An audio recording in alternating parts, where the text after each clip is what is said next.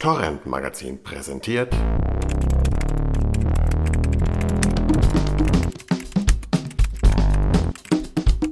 Das serielle Quartett. All aboard! Guten Abend, hier ist die 22. Ausgabe des seriellen äh, Trios, Terzets. Wir sprechen heute darüber, worüber eigentlich alle schon gesprochen haben in den letzten Wochen, nämlich Better Call Saul, das von vielen lang erwartete, von manchen auch gefürchtete äh, Spin-off von Breaking Bad, das jetzt bei AMC gestartet ist und das man sich in Deutschland bei Netflix angucken kann. Mit dabei diesmal Harry List in Wien. Hallo. Und Jens Brausnitz in Warschau. Hallo. Mein Name ist Markus Kitzinowski. Ich sitze wie immer in Düsseldorf. Ich darf hier keine Running Gags mehr machen über meine äh, unterkühlte oder was auch immer Großstadtwohnung. Ähm, deswegen fangen wir gleich an, weil ich glaube, über äh, Better Call Saul, die Fakten braucht man jetzt nicht mehr so viel erzählen, weil wie gesagt, eigentlich alle Medien schon drüber geschrieben haben und äh, wahrscheinlich jeder schon ungefähr weiß, um was es geht. Ähm, ich bin ja wahrscheinlich der Einzige überhaupt, nicht nur in dieser Runde, sondern überhaupt äh, unter allen Serienfans, die von Breaking Bad nicht so wahnsinnig begeistert waren äh, und dann auch irgendwann in der dritten Staffel ausgestiegen sind, weil es mir einfach tierisch auf den Keks ging, äh, irgendwann diese ganzen, äh, ja, es war mir einfach zu viel Tarantino dann irgendwann in der dritten Staffel oder zu viel Tarantino-eske Gewaltorgien, was auch immer. Äh, deswegen habe ich jetzt eigentlich von diesem Spin-off auch nicht besonders viel erwartet. Tja, was kann man sagen über die ersten Folgen? Ich weiß halt nicht so recht, äh, wo das Ganze hinlaufen soll oder was eigentlich Vince Gilligan und sein Co-Autor Peter Gould, was sie eigentlich damit machen wollen. Ich habe auch immer noch den Eindruck, sie wissen das selber nicht so genau oder wussten es auch eigentlich nie. Weil am Anfang war es ja auch angekündigt, dass es eine halbstündige Comedy werden sollte. Dann irgendwann wurde es dann doch eine einstündige Dramaserie. Wikipedia schreibt jetzt Comedy-Drama-Serie. Black Comedy, Drama, was auch immer. Also mir ist irgendwie nicht so ganz klar, ähm, hat das Ganze jetzt noch einen Mehrwert über Breaking Bad hinaus oder ist es jetzt nicht einfach nur so ein nettes Gimmick nochmal für die ganzen Breaking Bad Fans, die einfach traurig sind, dass ihre Lieblingsserie zu Ende ist und jetzt macht man halt noch mal ein paar Staffeln mit einer Nebenfigur als Hauptfigur und macht eigentlich sowas ähnliches nochmal, ohne dass man eigentlich jetzt so eine originelle Grundidee hat, wie man sie ja bei Breaking Bad durchaus noch hatte. Also bisschen pointless das Ganze für mich. Es ist definitiv Kohle Scheffeln an erster Stelle. Also das ist außer Frage. Ähm, aber ja, natürlich ist es auch eine gewisse, ähm, ich meine, im Kino passiert auch nichts anderes. Du, du hast irgendeine Marke und diese Marke lutscht du einfach aus. Und in dem Fall ist es halt Breaking Bad unendlich äh, zu verlängern, äh, wäre wahrscheinlich auch möglich gewesen, aber das ist mir dann doch die liebere Variante. Ähm, und es ist halt ein, ein Angebot an die Leute, die ja den Look und und die, die Art, die Machart von Breaking Bad mochten, denen eine Art Verlängerung zu geben. Und es sind die gleichen, es ist exakt das gleiche Team dabei.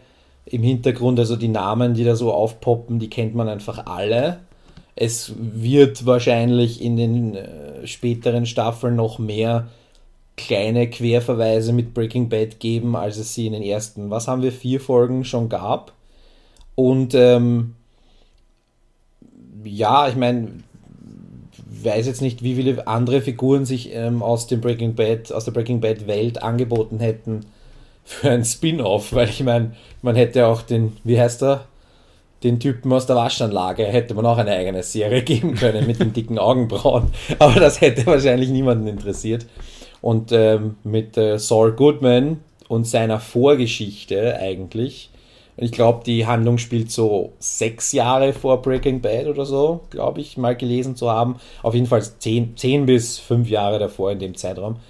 Ähm, da, wie, wie wurde er zu dem, was er ist? Ähm, wie gut ist er wirklich als Anwalt? Weil man, man kennt ihn ja in Breaking Bad nur als, ähm, ähm, als Gauner eigentlich, der die besten äh, Geldwäschetricks kennt, der die best, der alle Leute für alle Fälle kennt, aber als Anwalt noch nicht, nicht wirklich in Erscheinung tritt in, in Breaking Bad. Und das ähm, bekommt hier, zumindest in den ersten Folgen, mehr Platz. Wer ist eigentlich der Anwalt, Anwalt Saul Goodman? Beziehungsweise äh, Jimmy McGill, wie er vorher hieß. Und ähm, ja, ich finde es okay. Ich meine, es ist jetzt nicht meine Lieblingsserie, aber ich fand äh, solide gemacht. Die Qualität der Leute im Hintergrund ist die gleiche. Ähm, natürlich ist es nicht, äh, wird es keine Preise gewinnen, glaube ich nicht. Aber es ist für AMC mit seinen. Äh, AMC hat ein Problem im Moment, außer Walking Dead haben sie ja nichts, was wirklich viel Publikum anzieht. Und ähm, wir haben das ja, glaube ich, schon woanders diskutiert, dass einfach sehr viele Blindgänger waren bei ihnen in letzter Zeit. Und ähm, da wollten sie, glaube ich, eine sichere Bank und die haben sie. Punkt. Ja, also so sicher die Bank, dass sie vor Ausstrahlung des Piloten schon die zweite äh, Staffel geordert haben.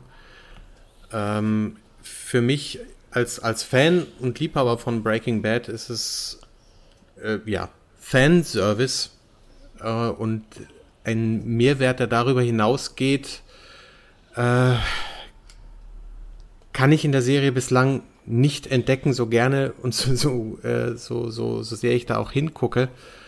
Ähm, ich glaube, die Serie gewinnt gerade an Momentum und wird definitiv auch noch spannender und interessanter, wahrscheinlich zum, zum Ende raus. Aber ohne Breaking Bad Vorwissen hätte ich die Serie, glaube ich, längst abgebrochen und würde sie gar nicht weiter gucken wollen.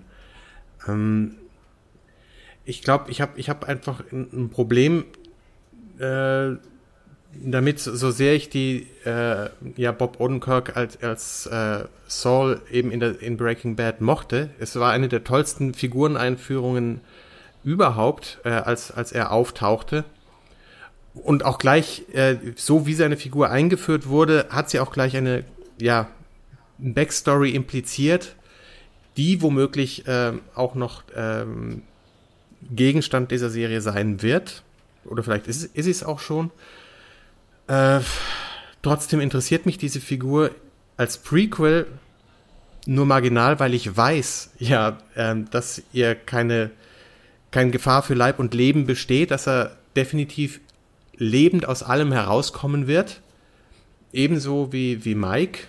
Ähm, also die, die Spannung ist, man weiß, aha, die beiden werden mal miteinander was zu tun haben. Ähm, aber es ist so sehr auf sichere Pferd gesetzt, alles, dass das. Ähm, aber es wäre wirklich, vielleicht wirklich spannender gewesen zu gucken, ey, machen wir ein anderes Genre, machen wir eben eine Sitcom, eine halbstündige draus. Aber da wir jetzt wieder ein einstündiges Drama haben, ähm, ist es wirklich eine, wie eine Kopie von, von Breaking Bad, auch, auch äh, stilistisch, nicht nur weil das gleiche, fast das gleiche Team dahinter ist. Also was fehlt, ist Michael Slovis hinter der Kamera, was man auch merkt. Man merkt auch, dass es äh, auf der Red Epic gedreht ist und eben nicht mehr auf Film. Ähm, selbst sowas beiseite, es gibt ähm, es gibt wieder Montagesequenzen, genau wie in Breaking Bad, wo, wo äh, genau das gleiche, gleiche passiert. Es gibt vor allem das gleiche Setting auch wieder, ne? Also das ist, also der, der gleiche Ort, es ist wieder Albuquerque. Dann gleich in der zweiten Folge gibt es dann so eine Sequenz, die hätte auch äh, genauso aus Breaking Bad sein können. Da fahren dann halt die Gangster hm. mit ihren Opfern in die Wüste und dann haben wir wieder tolle Panoramaaufnahmen vom tollen blauen Himmel über der Wüste und ähm, wo ich echt so gedacht habe, das ist halt jetzt wieder so immer mehr vom immer gleichen also richtig, also oder nicht richtig originell, aber zumindest origineller wäre mhm. ja gewesen, man macht das Ganze in einer ganz anderen Region, in einer ganz anderen Stadt, man macht das jetzt irgendwo an der Ostküste, was weiß ich, äh, dass man zumindest optisch auch irgendwie ein ganz anderes Feeling oder halt andere Möglichkeiten, Bilder äh, einzufangen hat. Aber es ist jetzt halt so, als wenn, wenn jetzt, äh, wenn Madman zu Ende ist, AMC noch auf die Idee kommt, wir machen jetzt eine Serie, wie geht das Leben von Sally Draper in den 70ern und 80ern weiter. Und dann machen wir das auch wieder schön in Manhattan und können dann irgendwie die alten Kulissen von Madman auch nochmal äh, weiter benutzen. Mhm. Also es ist halt visuell oder stilistisch halt überhaupt nichts anderes. Also es fühlt sich halt wirklich so an, als gucke ich jetzt eine Breaking Bad Folge ohne Walter äh, White und, und Jesse. Also so wie es früher in den 80ern ja. dann manchmal gab bei Remington Steel, war dann äh, einmal pro Staffel gab es da mal eine Folge, wo, wo dann irgendwie halt die, die Sekretärin äh, mal eine, eine, Hauptrolle spielen durfte, die sonst immer nur mal so ein paar Sätze hatte. Also Aber genau das ist mein Problem, weil, weil eben äh, Jesse und äh, Walt oder Hank fehlen, ich habe keine Lust, äh, eine Stunde lang Saul Goodman oder Jimmy McGill zuzugucken. Weil ich weiß, da ist ein Anwalt. Ähm, es ist vielleicht noch nicht der Anwalt, der halt auch krumme Dinger dreht, sondern einer, der zumindest am Anfang der Serie versucht, äh, ja wirklich mit ehrlichen Mitteln Geld zu verdienen und das ist dann halt eigentlich nur die Umkehrung von von von äh, Walter White und der genau in dem Piloten genau wie wie Walter White im Piloten von Breaking Bad einen Rückschlag nach dem anderen äh, erlebt, wo man sieht, ja, die haben es kapiert, er hat kein Geld, er äh, kann sich nichts leisten, er hat nicht mal eine eigene Wohnung und ihm geht's scheiße. Ähm, das ist genau die gleiche Struktur, wie wir sie schon mal gesehen haben, aber ich habe keine Lust, ihm eine Stunde lang dabei zuzugucken, weil äh, bei Walter White weiß man, der hat, der hat Lungenkrebs und wird sterben und hat aber eine Familie zu versorgen und ähm, da ist, da ist eine ganz andere Fallhöhe gegeben und von Saul Goodman oder von, von Jimmy McGill wissen wir, der fällt auf die Füße. Ähm, er wird am Leben sein. er kommt selbst bei Breaking Bad lebend hinten raus. Also, ja, hier ist, hier, also hier Wikipedia schreibt ja auch, dass es gleichzeitig ein Prequel und ein Sequel ist. Ja, aber nur wegen dem. Ja, ganz am Anfang der ersten Folge dann auch halt so eine längere Sequenz, die nach Breaking Bad spielt. Und dann kann ja, ist ja glaube ich auch schon angekündigt, dass es dann später auch mal wirre Zeitsprünge hin und her geben wird. Es kann ja sein, dass er nach dem Ende von Breaking Bad dann doch noch stirbt. Ja, und das also, in der Serie gezeigt wird. Oder es kommen irgendwie die, die Home-Cooking-Videos, wie mache ich Zimtschnecken? Ja. mit, mit Jimmy McGill. Aber das, das kommt die zweite Paralleluniversum. Das kann natürlich auch sein. Ja. Das hätte J.J. Abrams so gemacht, dass sie einfach sich ein Wurmloch über der Wüste von Albuquerque auftut und dann die Zeitlinie verändert wird. Also ich mache mir, man macht sich keine Sorgen um diese Hauptfigur, man macht sich eher Sorgen um zwei Nebenfiguren in dieser Serie, von denen man weiß, ähm, dass sie in Breaking Bad keine Rolle mehr spielen, äh, weil es sie dort schlicht nicht gibt oder noch nicht gab. Das heißt, das sind, es gibt zwei Personen, das ist sein Bruder und sein, sein Ex oder wieder oder immer noch Love Interest, äh, Kim, ne? diese andere Anwältin. Ähm, also um die beiden muss man sich Sorgen machen. Und äh, wenn man sich das schon konstruieren muss, merkt man, dass die Serie an sich so nicht sonderlich spannend ist. Und ich finde sie auch ausgesprochen unlustig. Also das, was, was jeden Auftritt von Saul Goodman in Breaking Bad immer herausragend gemacht hat, es war einfach immer witzig sobald er auftauchte, das war der Comic Relief bei Breaking Bad. Und jetzt haben wir weder Comic noch Relief äh, in Better Call Saul. Das ja, das ist ja Absicht. Er soll ja jetzt mehr Tiefe verliehen bekommen. Er soll ja jetzt die tragische oder die, ja, was auch immer, die, die ernsthafte Drama-Hauptfigur sein und halt nicht mehr der Comic Relief. Und ja, aber er ist, er ist schon noch, also ich meine, diese ganzen, diese ganzen, äh, äh, Tricks, die, die er da abzieht, in jeder Folge fünfmal, äh, das ist halt schon noch die, eben diese, diese, das ist eben die, die Grenze zu, zwischen Comedy und Drama, wohingegen bei Breaking Bad hattest du halt ein, ein reines Drama mit komödiantischen Punkten. Mhm. Also ich meine, das, das ist schon genau der Unterschied, der sich eben komplett an der, an der Figur aufhängt, weil Walter White war einfach der hat halt mal einen lustigen Spruch vielleicht innerhalb der Familie gesagt als liebevoller Familienvater, aber ansonsten war das keine, äh, keine wirklich komödiantische Figur. Und, ähm, und, und bei, Better Call Saul ist es halt, ja, äh, vielleicht ein bisschen ein Designfehler. Wenn die Serie, äh, da gebe ich dir recht, wenn du nicht schon nicht wüsstest, wie es endet oder wie es nicht endet, ähm, dann äh, wäre das vielleicht eine etwas interessantere Serie geworden. Also wenn die vom, vom Papier weg äh, jemand sich das ausgedacht hätte. Ein Anwalt, der versucht, die Füße auf den Boden zu kriegen und äh, sich mit äh, jetzt vielleicht nicht der brillante äh, Jurist ist, aber dafür der, ein, ein, ein Street Smart. Mhm. Ja? Und so äh, ein, ein, äh, sein Leben bestreitet und, und sich in Gefahr begibt und, und Leute kennenlernt und so weiter. Also wenn das jemand vom, vom, vom weißen Blatt aus erfunden hätte, wäre das, wäre das ganz okay, dass das in einem bekannten Universum eingepflanzt ist oder entnommen wurde eigentlich. Hm, ja, ist halt ein Design, Designfehler, aber gleichzeitig auch ein Feature. Also man müsste sich jetzt ausrechnen, ist es mehr schlecht oder mehr gut? Ist es äh, ein Goodie für Leute, die Breaking Bad mochten, oder ist es äh, eine verhunzte Serie für Leute, die gern was Originelles hätten? Also ja, es, sind, es sind zwei Seiten einer Medaille und, und die, die gehört aber zusammen. Also diese, es ist eine ambivalente Serie eigentlich, ja. was das angeht. Ja. Also ich finde, sie hat es gibt tolle Momente. Äh, zum Beispiel Langeweile in einem Gerichtssaal, womit die Serie im Prinzip anfängt, ähm, hat man so, glaube ich, noch nicht gesehen. Also einfach, weil, weil sie alle auf ihn warten. Was natürlich auch klasse ist, wenn, wenn eine Serie, die seinen Tit äh, Namen trägt, äh, damit anfängt, dass sie auf, alle auf ihn warten, auf seinen Auftritt. Ähm, ist schön oder auch auch schicke Details in der Inszenierung, was weiß ich, wenn wenn äh, der der Straf äh, Anwalt äh, hier den, den Fernseher wortlos vorrollt und man im, im um halt dieses Video abzuspielen und im Hintergrund das Publikum halt alles auf eine Seite rennt, um halt auch einen Blick auf diesen Fernseher werfen zu können. Das, solche Details sind schick inszeniert, äh, ohne sich in den Vordergrund zu spielen und ähm, sowas finde ich toll und sehe ich gerne. Ähm, auch sowas wie, wie, wie jetzt in der Folge, wenn, wenn der, der Bruder mit dieser seiner, seiner, seiner Elektrosmog-Phobie äh, rausläuft über die Straße, um diese, um, um sich eine Zeitung zu holen und einen Geldschein hinlegt, den, der dann weggeweht wird.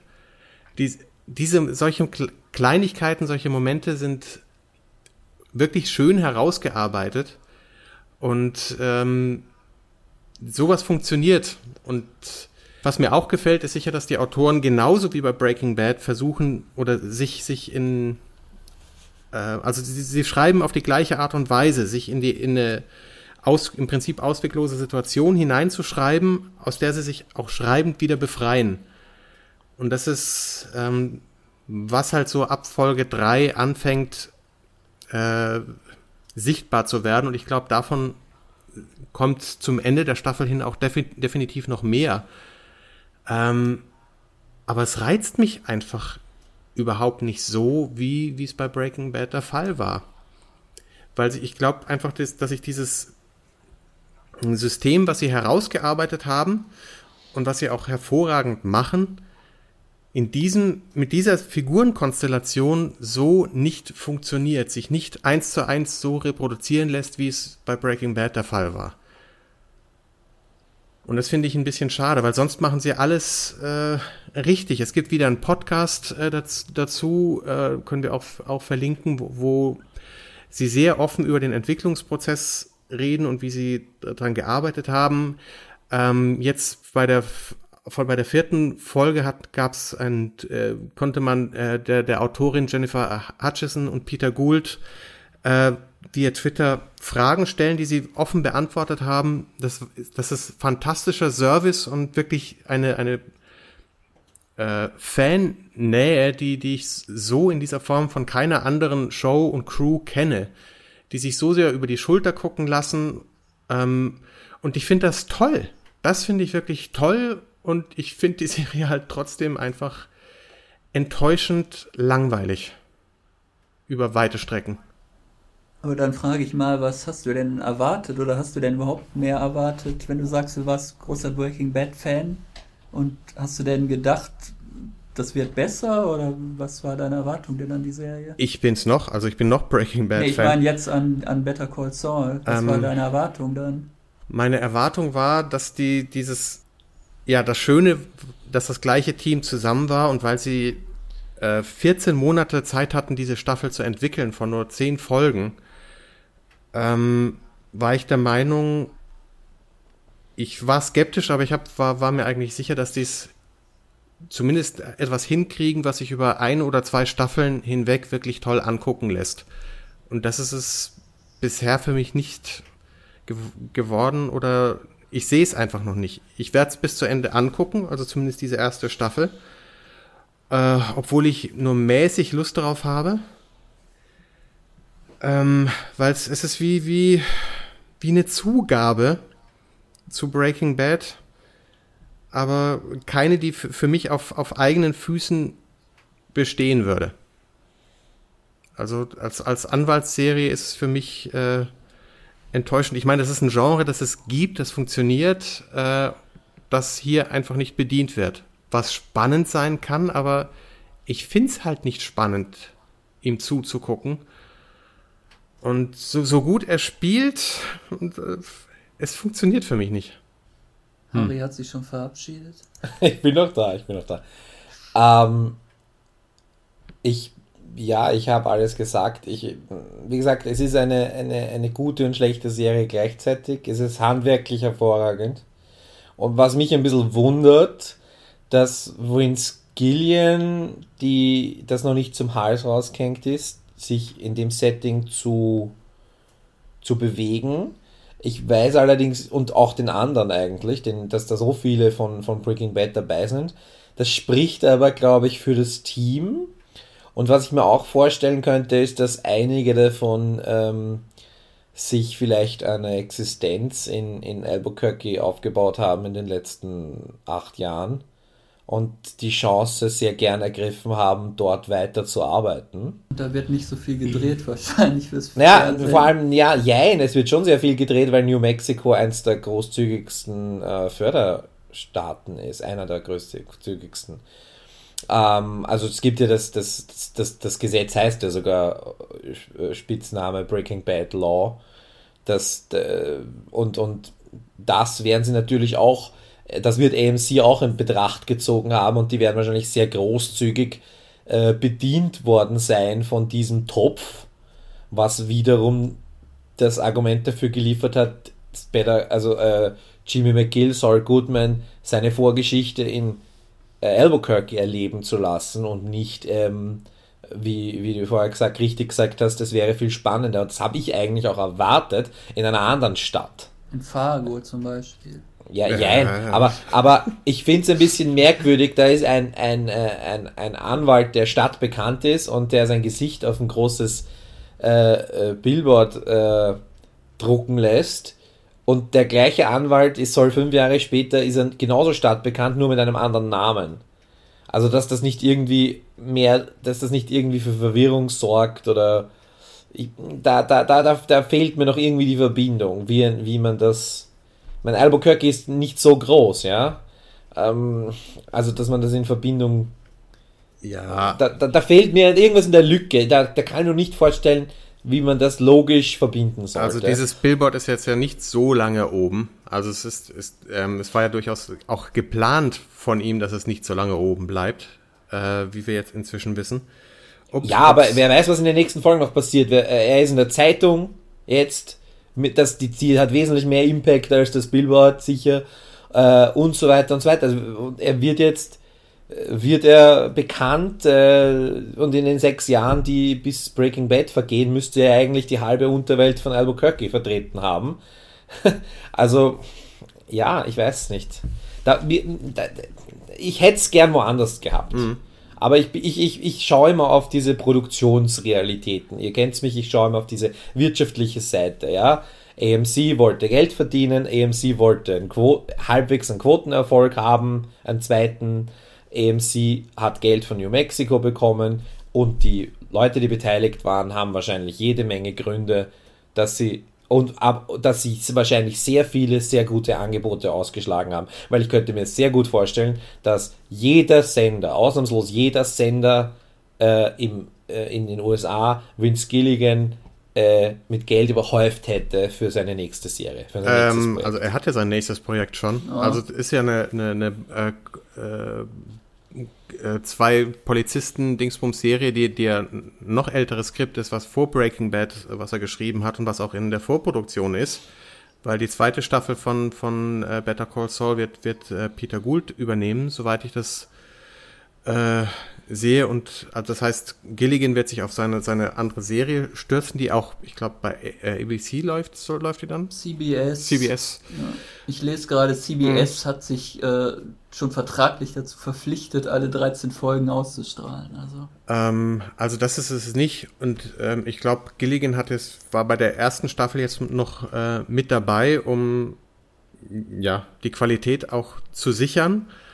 Ähm, und weil, damit der Name draufsteht, sicher auch. Also ich meine, weil sein Name ja auch was wert ist. Ja, ich glaube, das ist das allein wäre es nicht gewesen. Ähm, es ist, Nein, das allein nicht, aber das ist sicher ein, ein Argument, wie gesagt. Ich glaube, AMC hätte sonst Peter Gould womöglich noch nicht zugetraut, das Ding äh, ihm alleine zu überlassen als Showrunner und äh, äh Thomas Schnauz als, als Autoren äh, ins, allein in Sound zu halten, ohne Vince Gilligan. Ähm, wer ja auch nicht an Bord ist, ist, ist Moira Wally Beckett, äh, die ja ihre eigene Serie Flesh and Bone für Stars äh, inszeniert. Acht Folgen, kommt auch irgendwann dieses Jahr. Ähm, also die, eine Top-Autorin, die nicht dabei ist äh, in diesem Fall. Und ich möchte auch die Autoren wirklich verteidigen dafür, dass es nicht für die, die eine reine Geldgeschichte ist, sich hier äh, drauf zu stürzen.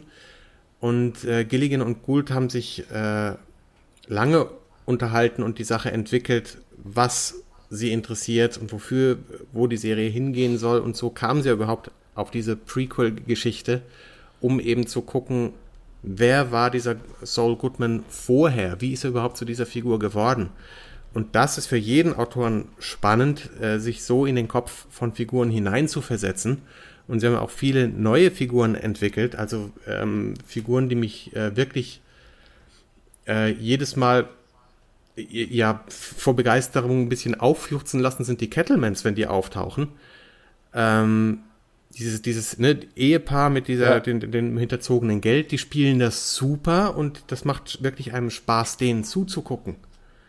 Ähm, dieses, die, diese, diese quasi Bilderbuchfamilie, die aber dann doch so ein bisschen mal eben eigentlich doch krummes Ding dreht, ähm, ist schön anzuschauen. Und da, das sind Figuren, die, die, die, die, den merkt man schon an, dass die wirklich voll entwickelt sind. Ähm, von den Autoren, was Autoren ja auch einfach Spaß macht. Aber es reicht halt manchmal nicht, einfach die, die richtigen Zutaten zu haben und die richtige Herangehensweise zu haben. Oder eben die gleiche Herangehensweise, es scheint halt einfach nicht so einfach zu sein oder so gut zu funktionieren. Das mache ich, kreide ich den Autoren und diesem famosen Team auch nicht an. Ähm, es funktioniert halt nicht jedes Mal und auch äh, Scheitern muss erlaubt sein. Ja, für die meisten Kritiker scheint es ja zu funktionieren. Ne? Also wenn ich lese 100% auf Rotten Tomatoes, dann frage ich mich halt auch, haben die alle eine andere Serie gesehen als ich oder wo? Ja, Tomaten auf dem Augen, ne? Was, ja, was ist jetzt so das Alleinstellungsmerkmal dieser Serie oder warum soll das so großartig sein? Ich glaube, also es ist der Breaking Bad Bonus, eindeutig. Also ich, Und die Berlinale ja. hat's eingeladen. Wow, super jahrelang hieß es ja immer, das Tolle an diesen Qualitätsserien ist, dass es irgendwie halt immer ganz neue Geschichten sind und Charaktere, wie man sie noch nie vorher gesehen hat und viel innovativer als das Kino, weil das Kino besteht ja nur noch aus äh, Sequels und Prequels mhm. und Comic-Verfilmungen. Und, und jetzt macht man eigentlich genau das gleiche halt auch bei den Qualitätsfernsehsendern. Also das Walking Dead Spin-off ist ja schon bestellt. Ja, das, aber äh, auch ja. hier wieder die, die, die wirtschaftliche Komponente. Es ist einfach eine komplett andere Geschichte, wenn du der CEO bist und den Daumen rauf oder runter geben musst und du hast die Auswahl zwischen einem komplett neuen Projekt, dass jemand komplett eine komplette Hirngeburt, ja, oder du hast eine Adaption von einem sehr erfolgreichen Werk oder ein Sequel oder ein Prequel. Natürlich wirst du als jemand, der, der dessen Job an Zahlen gemessen wird, der, der Unternehmensvorgaben erfüllen muss und was, weiß ich nicht alles. Natürlich wirst du dich irgendwann auf die sichere Bank setzen. Breaking Bad war ja für AM und auch Mad Men war ja für AMC so ein bisschen eine Art Neubeginn. Ja, und dann haben sie gesehen, hätten sie eigentlich sagen müssen, unsere Strategie mit komplett neuen äh, Sachen äh, zu reüssieren hat funktioniert, wir sollten dabei bleiben. Aber nein, das haben sie nicht getan. Oder sie tun es schon noch nebenbei, aber sie haben, hatten einfach dann keine Erfolge mehr. Und dann haben sie gesagt, hey, wir machen jetzt Adaptionen. Wir haben, und wir haben halt diese, diese, diese Zombie-Serie, die ist sehr erfolgreich und die finanziert uns auch ein oder zwei Blindgänger. Aber der Rest, da brauchen wir irgendwas, was von vornherein etwas garantiert. Und da was liegt näher als Sequel, Prequel, Remake oder ja, Adaption von irgendeinem Film oder so zu machen. Und ich meine, wie viele andere Serien gibt es, die sich auf bestehende Werke, die nicht einmal so alt sind, stützen? Weil ich meine, Filme die 20 Jahre alt sind wie Fargo, das ist ja jetzt kein Zeitrahmen. Also es kommt jetzt, jetzt nicht jemand daher und macht eine Serie über All About Eve, ja, was 70 Jahre alt ist oder so, oder irgendwelche anderen äh, Filme aus der Blütezeit Hollywoods oder sowas. Ich meine, daraus könnte daraus eine Serie zu machen, in der modernen Zeit, das irgendwie zu adaptieren, das wäre ja schon wieder quasi mehr Neuschöpfung als jetzt irgendwie was relativ aktuelles neu zu, äh, neu zu denken und dann sehr oft zu scheitern, aber trotzdem ein sicheres Publikum zu haben. Ja, aber wie lange hat man das? Also ich sehe hier, der war natürlich der erfolgreichste Start, Serienstart überhaupt in Basic Cable mit knapp 7 Millionen und davon sind bei der vierten Folge jetzt noch 2,8 übrig geblieben. Also so begeistert scheinen die meisten oder die Hälfte der Zuschauer dann auch nicht von der ersten Folge gewesen zu sein. Also ist das wirklich ein Erfolgskonzept oder ist es nicht so, dass natürlich aus Neugier schauen alle Fans natürlich mal rein und dann merken sie aber halt relativ schnell, okay, das ist jetzt irgendwie doch nicht mehr so, das ist halt nicht, also er ist halt nicht Walter White äh, oder die Figur ist nicht so interessant wie Walter White oder was auch immer oder die Fallhöhe der ganzen Geschichte ist nicht so hoch und dann schaltet man es halt auch wieder ab dann nach zwei, drei Folgen. Also trägt dieses Konzept jetzt wirklich für fünf Staffeln oder so? Ja. Wobei 50% Verlust ist jetzt nicht ungewöhnlich zwischen der ersten und der zweiten Folge. Okay. Aber, aber, ähm, Bei den äh, Networks starten die meisten schon so schlecht, dass dann, wenn die Hälfte verloren geht, wird es ja. dann auch schnell wieder abgesetzt, glaube ich. Aber, aber ich meine, diese, ich meine, auf Net, dass es auf Netflix verfügbar ist und zwar nicht wie sonst irgendwelche Serien im Ganzen, sondern wirklich mhm. äh, Stunden später jede einzelne Folge. Und zwar auch hier. Das heißt, äh, Netflix Nur Deutschland. Hier, also in den USA ja nicht. Äh, okay, ja. Nur in den Auslandsmärkten halt. Okay, ja, okay. Aber äh, 9 Uhr ist es verfügbar. Ja, das morgens heißt. oder nachts. 9 Uhr morgens. Da guckst du es dann auch immer gleich. äh, nein, ich äh, habe das erst ab der Zeit, äh, nur die vierte Folge, da habe ich das erst entdeckt, dass es das gibt. ähm, aber ich meine, das ist, das, ist, das ist sehr gut und da verdient sich MC sicher ein ordentliches Zubrot, dass Net, Netflix dafür was, was zahlt. Ich glaube auch, dass sich eventuell Netflix einige neue Kunden dadurch gewonnen hat, nur dadurch in Deutschland. Das, da, da, passt natürlich die Werbestrategie dazu, es auf der Berlinale zu veröffentlichen. Da hast du gleich so eine Art äh, Qualitätsbonus dazu, ja. Ja, da laufen auch RTL-Eigenproduktionen, das heißt gar nichts. Ähm, aber ja, wie gesagt, die Kunst, also die, ist, es, ist es ein besonderes Kunstwerk? Breaking Bad war ein besonderes, ein besonderes Kunstwerk. Ist es, der, ist es Better Call Saul? Nein. Äh, und aber wie, dann muss man schauen, was gibt es dann für einen Grund, warum diese Serie existiert. Will man die Fans befriedigen aus purem Altruismus? Nein Das heißt, es bleibt als drittes Erklärungsmodell eigentlich nur noch Geld über und das war der erste Satz, den ich gesagt habe, und das ist jetzt der letzte Satz. Es geht ums Kohlescheffeln. Punkt. Na, und dem würde ich widersprechen. Von Seiten von AMC, ja, auf jeden Fall. Ähm, trotzdem haben sie. Ähm, ja, natürlich von Seiten von AMC, den Autoren habe ich ja nicht vorgeworfen, dass sie das wegen am Geld machen. Das hast du vielleicht so interpretiert, aber ich habe nur mhm. gesagt, die, die, ich, ich habe ihnen nicht, ich weiß ja nicht, wie es mit deren Familiensituationen ausschaut, aber wie gesagt, wenn du mal sieben, acht Jahre an einer Serie arbeitest, ja, äh, und du, du, du, du bist an einem Ort, so wie Breaking Bad das gemacht hat, und du verwurzelst dich dort vielleicht.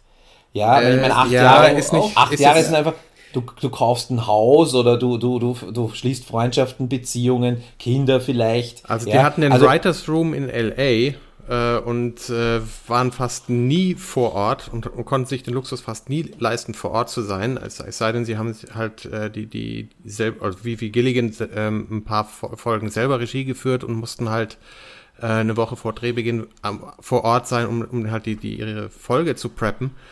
Okay, ähm, aber da, das, das weiß ich nicht. Ich, das war nur, ich habe nur versucht, Erklärungsmodelle zu finden. Trotzdem hat er eine äh, eigene Wohnung in Albuquerque, in der sie auch gedreht haben. Das ist, ist die Wohnung, wo, wo, wo Walter White mal auf, ähm, ähm, auszieht und dann, dann, dann eben, das ist, glaube ich, äh, äh, Gilligans Privatwohnung. Dort, aber das, das, das allein, ähm, das sind auch Argumente, aber ich glaube keine, die, die in, in der Branche großartig greifen, weil man da einfach auch so oder so flexibel sein muss und viel reisen muss ähm, und wo die Familien jetzt von den, den, den Autoren oder Schauspielern sind, äh, ist dann auch mal, glaube ich, äh, ja, sekundär. Ist, ist jetzt wirklich nicht so wichtig. Aber die, die, die Emily Kinney in Walking Dead zum Beispiel, die hat gesagt, sie hat sich äh, extra in Atlanta angesiedelt und es war für sie echt ein Riesenproblem, äh, dass hoffentlich schauen keine Walking Dead Leute, die es noch nicht gesehen haben. oh nee, jetzt hier. Ich werde seit Wochen, man wird ja immer gespoilert, jeden Montag schon, wenn man in Hollywood aber das ist ja schon, aufruft, wer gestorben ist. Also das ist schon bitte, lang her. Das, das ist schon das lang her. auf jeden Fall geschnitten hier. Das ist schon lang her. Das, das war ja vor fünf Folgen. Ich habe äh, doch noch nicht mal, ach, ist auch egal. das ist eh immer das Gleiche. Zehn Leute laufen durch den Wald und ab und zu guckt man einen Zombie hinterm Genau, richtig. Nein, aber sie hat gesagt, dass sie sich eben angesiedelt hat in Atlanta aus genau diesem Grund. Ich meine, in ihrem Fall halt Schauspielerin, ja. Und dass sie äh, jetzt halt äh, besonders traurig darüber ist, so hat sie es, glaube ich, formuliert, dass sie nicht mehr dabei sein kann. Ja, also es, das passiert schon. Und das wird jetzt Bob Odenkirk nicht passieren. Was, was, was ich schon bemerke, ist, dass Kapital in der Filmbranche wesentlich flexibler ist und Firmen wesentlich flexibler sind als Leute. Die, weil Leute eben, äh, da gibt es dann immer diese ganzen Proteste, jetzt äh, haben irgendwie die äh, VFX Artists in, in Kalifornien haben gerade groß aufgegeben ihren Kampf, weil die, äh, die, die, die Visual Effects Jobs einfach so schnell abwandern, dass sie da gar nicht mit können und so weiter. Also flexibel sein, wie du sagst, man muss halt flexibel sein. Äh, das ist schon richtig, aber natürlich äh, haben Leute auch irgendwie Kinder, die in Schulen gehen, wo sie sie nicht rausnehmen wollen, äh, haben Netzwerke in, in Städten. Und ich meine, okay, du ziehst nach Los Angeles, du ziehst nach New York, das sind diese, diese, diese Zentren und diese Schwerpunkte. Aber sobald du das Ganze eben irgendwo anders machst, äh, dann hast du ein Problem. Und wie gesagt, New Mexico ist sehr verlockend mit sehr viel Geld. Louisiana ist sehr verlockend mit sehr viel Geld. In dem Fall True Blood zum Beispiel. Eben Georgia mit Walking Dead. Und äh, äh das sind die großen Zentren, wo sie, wo sie sagen, wir drehen on location. Ja.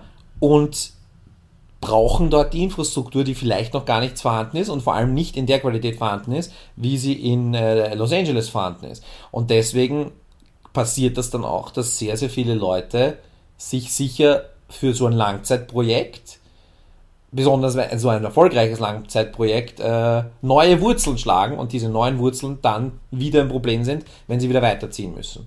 Also war nur ein Erklärungsversuch für mich, äh, den ich den ich menschlich einfach nachvollziehen kann. Ich, wie gesagt, was jetzt wirklich die Gründe sind und ob die jetzt. Ich meine, was ist der Grund dafür, dass der Writers Room in LA ist? Weil sie dort alle wohnen, wahrscheinlich, ja. Sonst hätten mhm. sie ja den Writers Room irgendwo machen können. Aber nein, die wohnen alle in LA, weil sie dort Wurzeln haben. Haben sie gesagt, nee, wir machen den Writers Room nicht in Albuquerque, also in die andere Richtung. Ist auch, gilt mein Argument genauso, ja. Ja. Okay, aber warte mal, was, was hat, ich wollte eigentlich noch äh, auf was raus, ähm, ja, also dass man den, den Wert oder die Qualität von Better Call Saul und Breaking Bad wahrscheinlich mit einem Abstand von ein paar Jahren sehr schön gerade in diesem Doppel wahrscheinlich analysieren kann, weil die Methode ebenso ähnlich ist. Ähm, die Vorgehensweise, das Team so sehr deckungsgleich sind, dass es wirklich, glaube ich, sehr spannend sein dürfte, sich das mal genauer unter die Lupe zu, zu, zu nehmen. Ähm, ich glaube, was halt Breaking Bad hatte, was äh, äh, Better Call Saul fehlt, ist dieser, mh, mm, ich sag mal, die, diese Logline, die, die Vince Gilligan für, für Breaking Bad eben hatte, ne? äh, Turn Mr. Chips into Scarface, mhm. wo klar war, das ist der ähm, serienüberspannende dramaturgische Bogen, dass aus diesem grauen Chemielehrer Mäuschen halt wirklich ein, ein gefährlicher Drogendealer, mordender Mensch wird. Was ist die Logline für Better Call Saul? Turn Jimmy McGill into Saul Goodman. Ja, das ist aber keine. Dieser Wechsel ist aber Jetzt kein Log, du weißt ja nicht, wer Jimmy McGill ist. Es gibt doch irgendeine Logline oder nicht. Ich sehe immer diese ganzen Netflix-Werbebotschaften überall, da steht doch immer irgendwas. Ja, aber die, Der diesen, lustige Anwalt aus Breaking Bad. Dieses Mr. Chips Scarface-Ding ist das, was, was Gilligan in jedem Interview erzählt hat, aber ja. das ist, ähm, das, weil er das eben auch so gepitcht hat wie haben die jetzt Better Call Saul gepitcht? Oder das mussten ja, sie nicht großartig pitchen, Anwalt. weil es der eben der, der die wussten, die mussten ja nichts mehr pitchen, weil das schon, schon gekauft war. Weil die wussten, ja, ist das gleiche Team, ist diese Figur und der Ordenkirk, der ist ja auch lustig, der hat ja auch so einen entsprechenden Hintergrund. Das kann, kann gar nicht schief gehen. Und es geht, glaube ich, vielleicht genau deswegen schief, nicht weil die Methodik und die Herangehensweise fehlt, sondern weil es nicht so ein Spannen, Spannungsbogen gibt, der die ganze Serie überspannt. Eine Staffel, zwei Staffeln, drei Staffeln. Wissen wir nicht, keine Ahnung. Ähm, der Reiz ist nicht da. Also wir wissen nur, dass, dass sich dieses arme Anwaltsmäuschen, das versucht, äh, mit legalen Mitteln über die Runden zu kommen, mit einer leicht kleinkriminellen Vergangenheit äh, hinter sich zu etwas wird, der äh, ja ganz offiziell bei Gangstern auch was zur Seite schafft und sich halt eine Existenz aufbaut. Das ist nicht sonderlich, ich weiß nicht, für, für mich nicht sonderlich reizvoll. Womöglich liegt's an mir. Ähm, ich, ich, ich weiß nicht, wo, wo die Spannung sein soll, dem zuzugucken. Kennt ihr denn Spin-offs, die euch gefallen? Ja, Deep Space Nine natürlich, ne? Dass das als Spin-off zählt von Next Generation oder was auch immer. Stimmt, stimmt. Das, das zählt ja. doch auf jeden Fall. Naja, dann ist Voyager auch wieder ein Spin-off ja. von.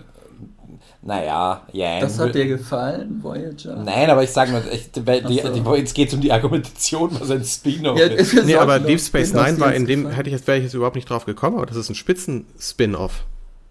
Es ist eine sehr gute Serie. Ich, ich, wir sollten das als eigenes Podcast-Thema machen. Ja. Was ist ein Spin-off? Und wir sollten, weil jetzt dem, aus dem Kopf heraus fallen mir nur so, so Namen ein von Serienfiguren, wo grob überlegt wurde, ob die mal ein Spin-off kriegen.